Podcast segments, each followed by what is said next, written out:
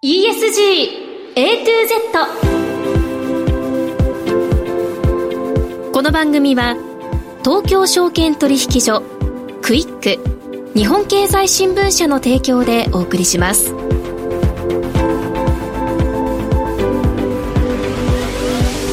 皆さんこんにちは滝口ゆりなです。1月16日月曜日のお昼皆さんいかがお過ごしでしょうか？この番組は ESG A to Z というタイトル通り近年世界規模で関心が高まっている ESG を A から Z までつまり入門編から応用編まで全てお伝えする番組です。ESG とは E Environment 環境 S Social 社会 G Governance 企業統治この3つの頭文字を取った略語で企業が持続的な成長を目指すために必要とされている課題です。本日のメニュー紹介です。最初のコーナーは ESG 投資のツボ。毎週週替わりで ESG 投資に関する情報をさまざまな角度からお届けします。今日は月1ゲストクイック ESG 研究所長渡辺明さん。ESG にまつわる2022年の出来事を振り返り2023年の展望について伺います。もう一つのコーナーはピックアップ ESG ここでは ESG に積極的な企業の取り組みをご紹介いたします。今日は神戸製鋼所執行役員総務 CSR 部長中森慶太郎さんがゲスト。神戸製鋼所の ESG への取り組みについて具体的に伺います。それでは皆さん12時30分までの短いお時間ではございますが最後までお付き合いください。人生100年時代と言われる中資産形成に関する議論や SDGs、ESG 投資の意識の高まりなど金融リテラシーへの社会的な関心がかつてないほど高まっています。東京証券取引所大阪取引所では金融経済教育の新ブランド JPX マネブラボを新設。幅広い世代に総合的な金融経済教育を展開しています。詳細は JPX マネブラボで検索。銘柄選別ってどうやったらいい？来週の相場のポイントは？株式投資に役立つ情報ツールならクイックマネーワールド。マーケットのプロが予想したデータで銘柄探しもできる。プロがチェックする情報も見られる。オンラインセミナーも毎月開催中。マネーはで検索して会員登録しよう。ESG 投資のツボ。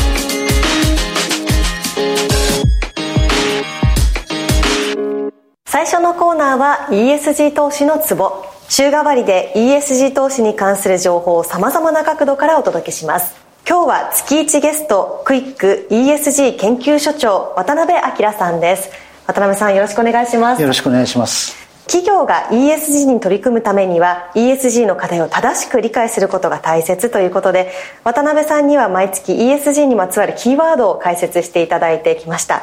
で今回は ESG にまつわる2022年の出来事を振り返って2023年について展望していただきます。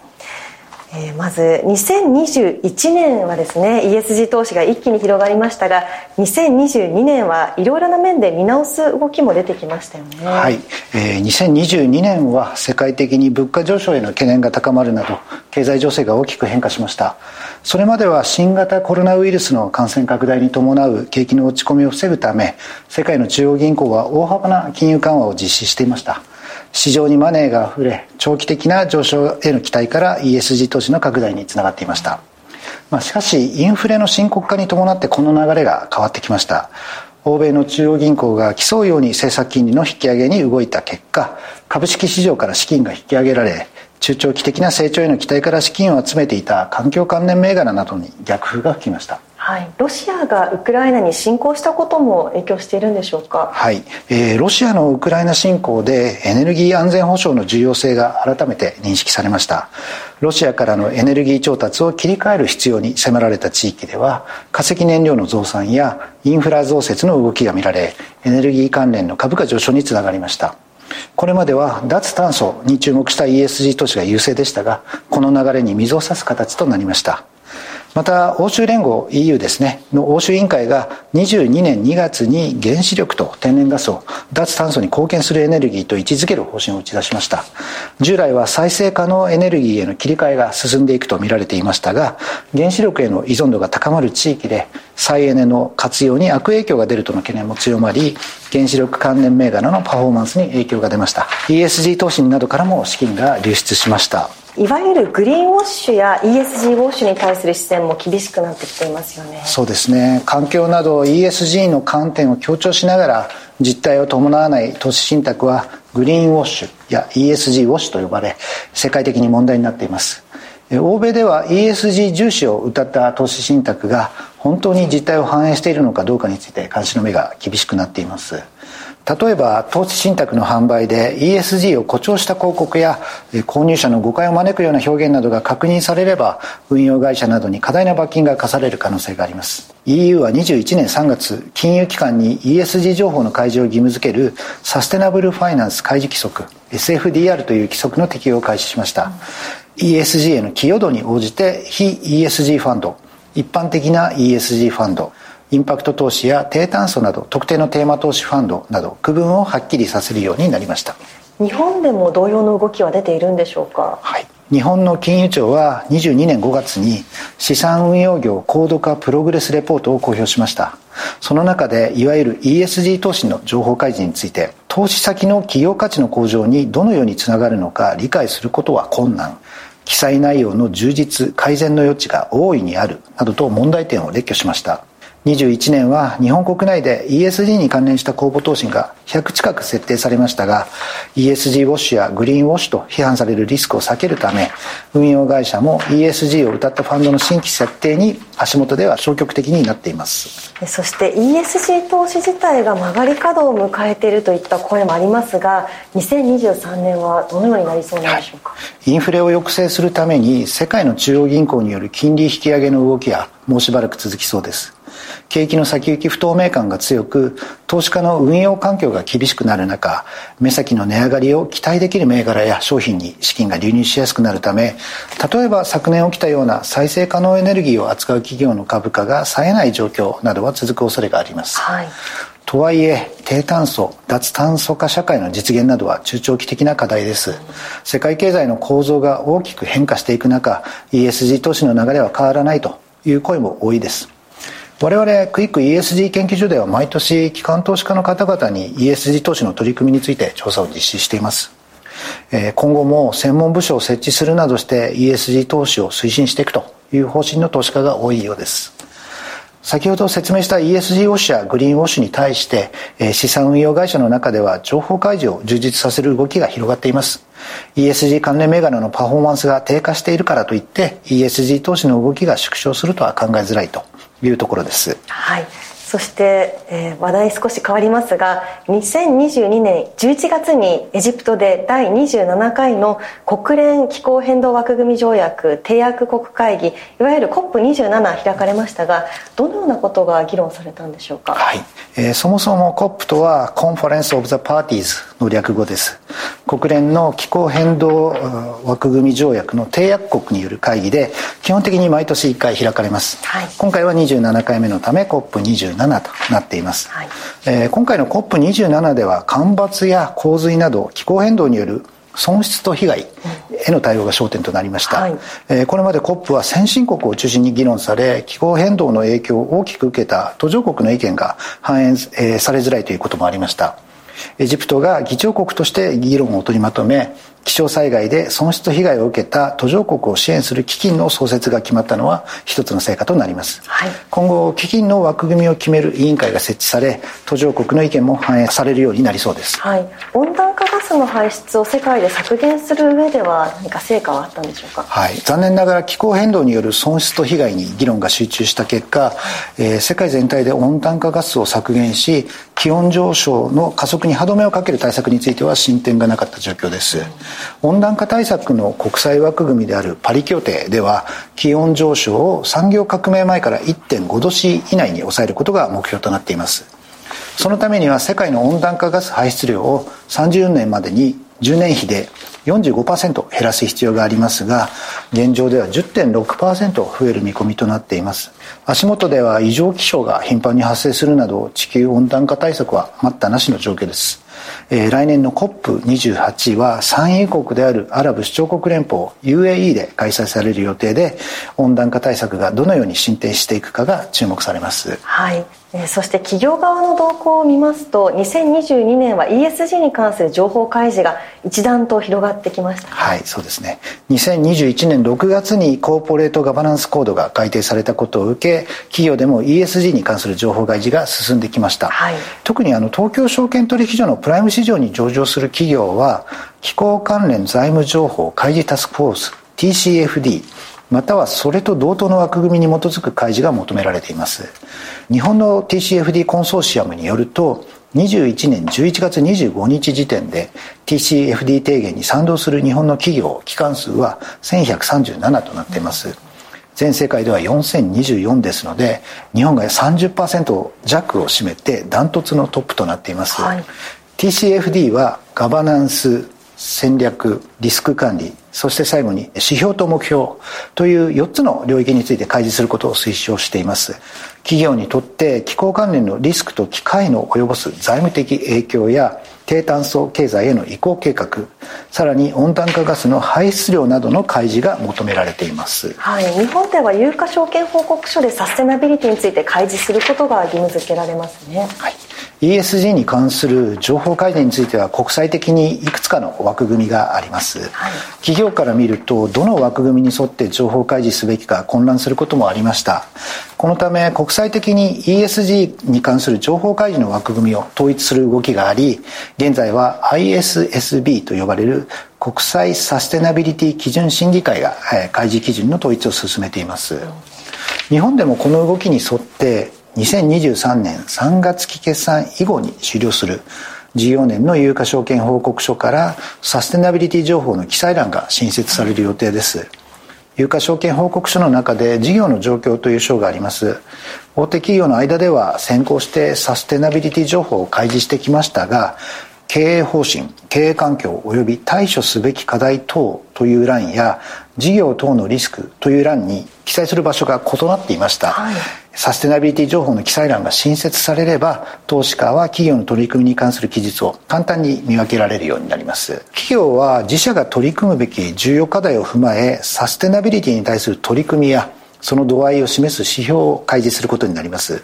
自社独自の情報であったとしても他社との比較を意識しながら情報開示していくことが求められます。なるほど。そして有価証券報告書では人的資本に関する情報開示も求められるそうですね。はいそうですね。企業は経営戦略と連動した人材育成方針や働きやすい職場づくりに関する社内環境整備方針などを策定し情報開示することが求められます具体的には従業員の満足度や定着率離職率人材に関する投資額などが挙げられます。また多様性を示すため女性管理職比率や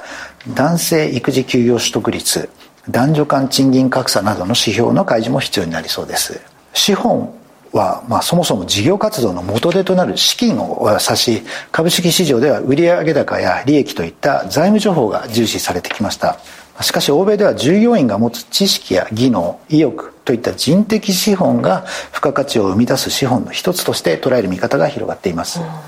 日本は国内総生産 GDP に占める企業の能力開発費の比率が欧米と比べて低い状況です岸田文雄政権では新しい資本主義の柱として人的資本への投資加速を呼びかけておりその一環として人的資本の開示が重要になってきます。このような人的資本に加えて、え動植物や空気、え水といった自然資本などを踏まえて我々の社会は成り立っています、はい、え資本の概念は単にお金を示すだけではなく拡張しておりそれに応じた情報開示が企業に求められています、うん概念の拡大というの拡張すごく興味深いですね。はいそうですね。はい。さあということで今日は2022年の ESG の動きを振り返り2023年の展望についてクイック ESG 研究所長の渡辺明さんにお話を伺いました。渡辺さんどうもありがとうございました。ありがとうございました。ラジオは一方通行ではありません。パーソナリティと聞いているあなたの心が合わさって、その瞬間に合う心地の良い世界が作られています。あなたが気分を上げたい時やリラックスしたい時、ちょっと寂しい時やぼーっとしたい時など、その時の気持ちにぴったりな音や声を準備してあなたをお待ちしています。ラジコはどんな時も居心地の良い場所でありたい。聞く場所が家だって移動中だって海や山でもあなたが耳を傾けるだけでそこが一番の場所になるように。心が整えば今日も明日もきっといい日になる。さあ、心地の良い声を浴びていきましょう。世界を広げる音があるラジコ。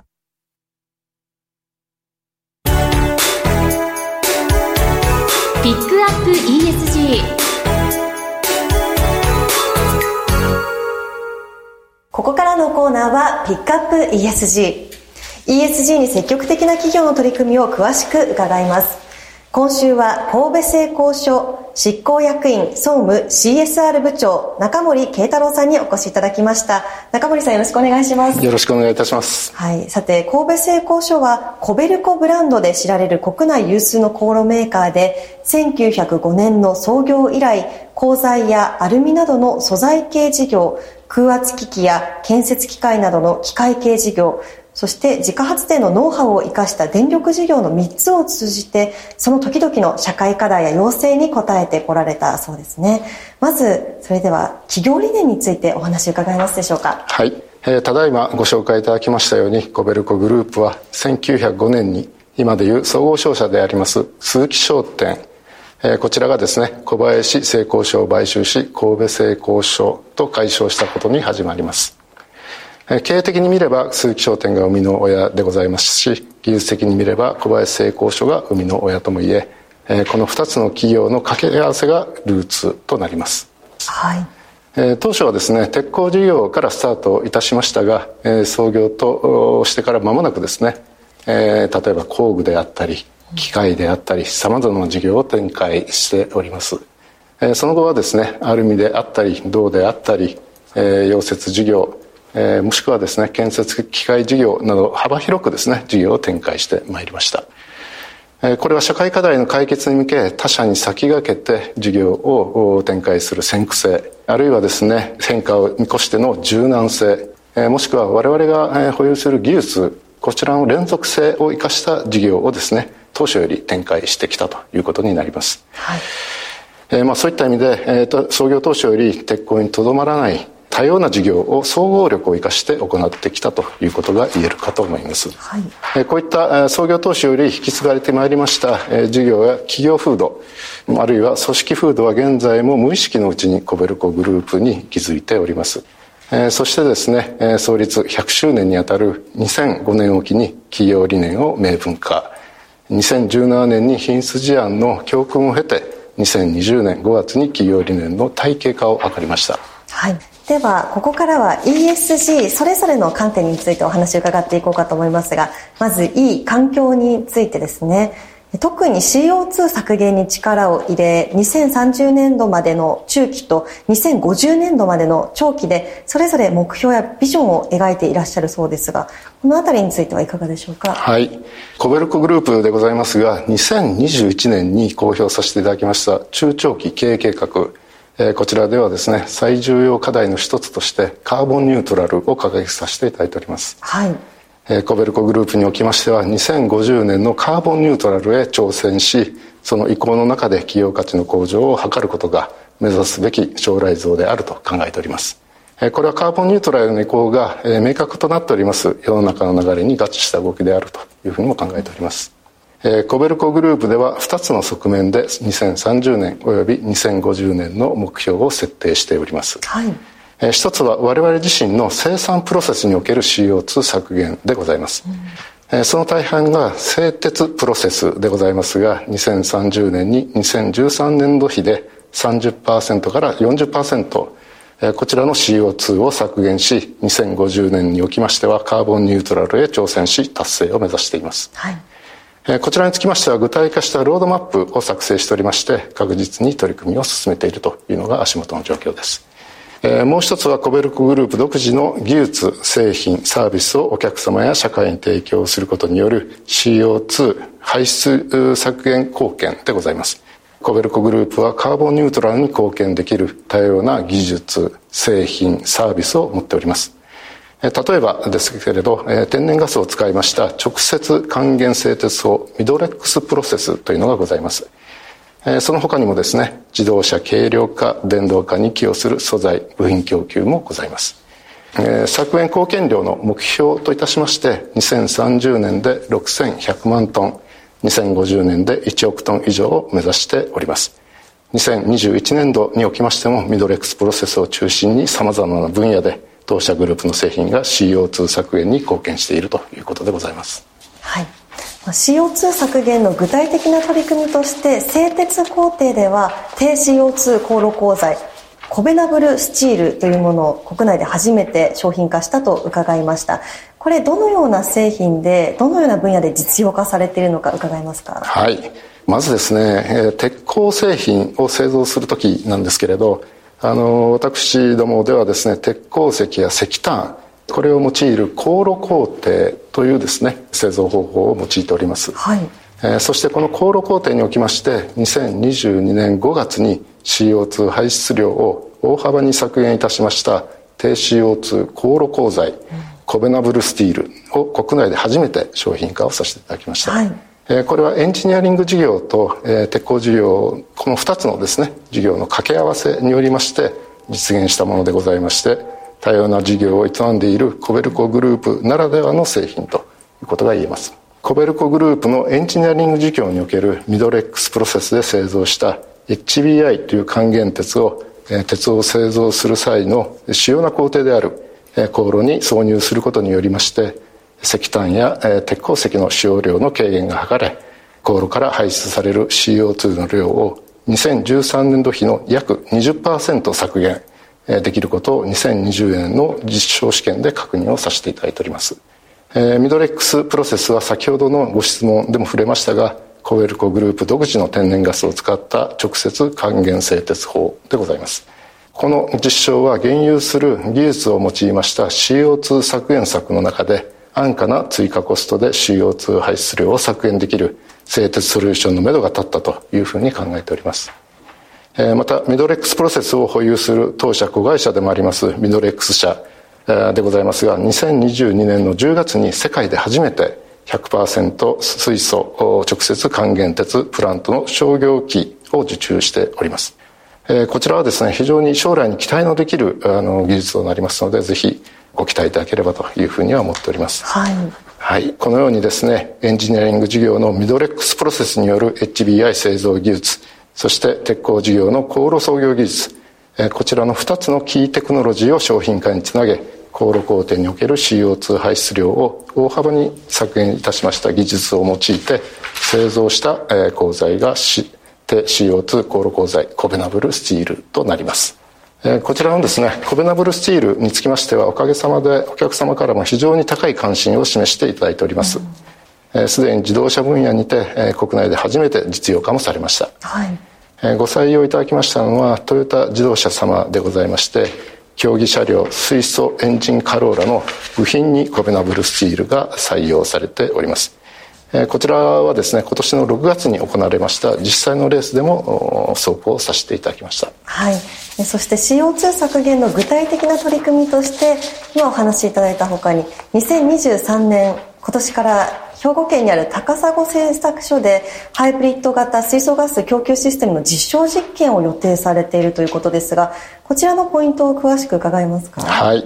えー、コベルコグループは2050年のカーボンニュートラルの達成に向けハイブリッド型水素ガス供給システムの実証試験を2023年3月頃から当社高砂製作所内で実施することを公表させていただいております、はい、このハイブリッド型水素ガス供給システムは中小規模の事業者様にとりまして挿入の鍵となります。安定かつ安価な水素作りに対するソリューションを提供させていただくものです。えー、皆様すでにご承知の通りかとは思いますけれど、えー、政府はカーボンニュートラルの、実現に向けまして鍵となる水素の利活用を推奨されています、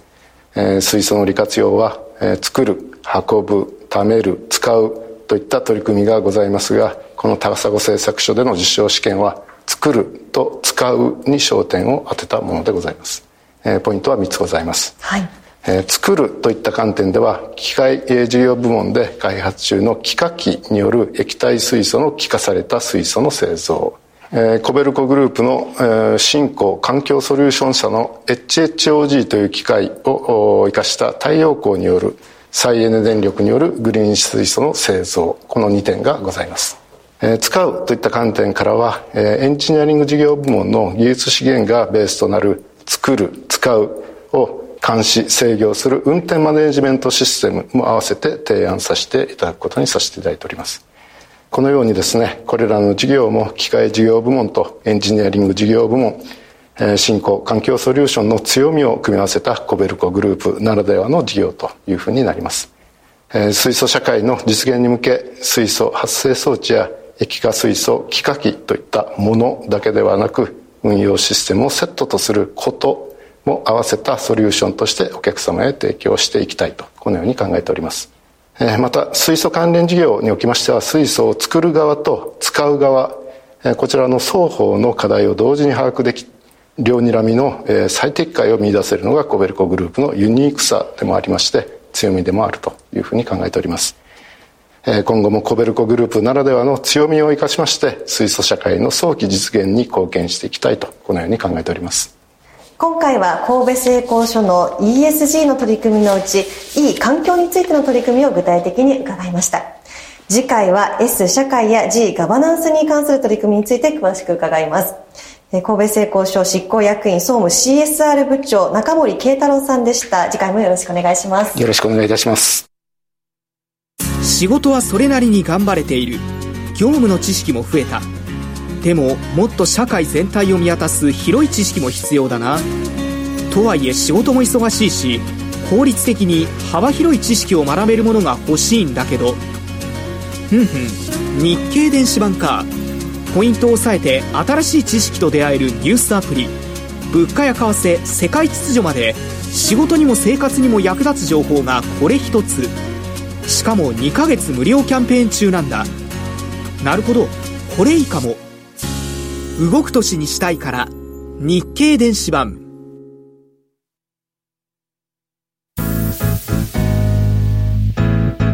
ESG A to Z」この番組は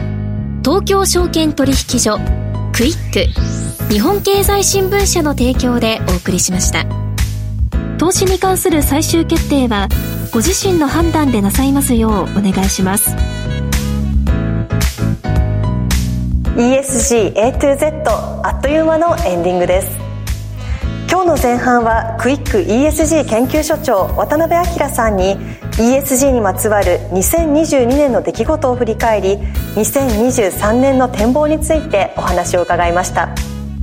そして後半では神戸製鋼所執行役員総務 CSR 部長中森慶太郎さんに ESG の具体的な取り組みについてお話を伺いました。さあ今日の放送は皆さんの投資の参考になりましたでしょうか？ここまで滝口ゆりながお伝えいたしました。それでは皆さんありがとうございました。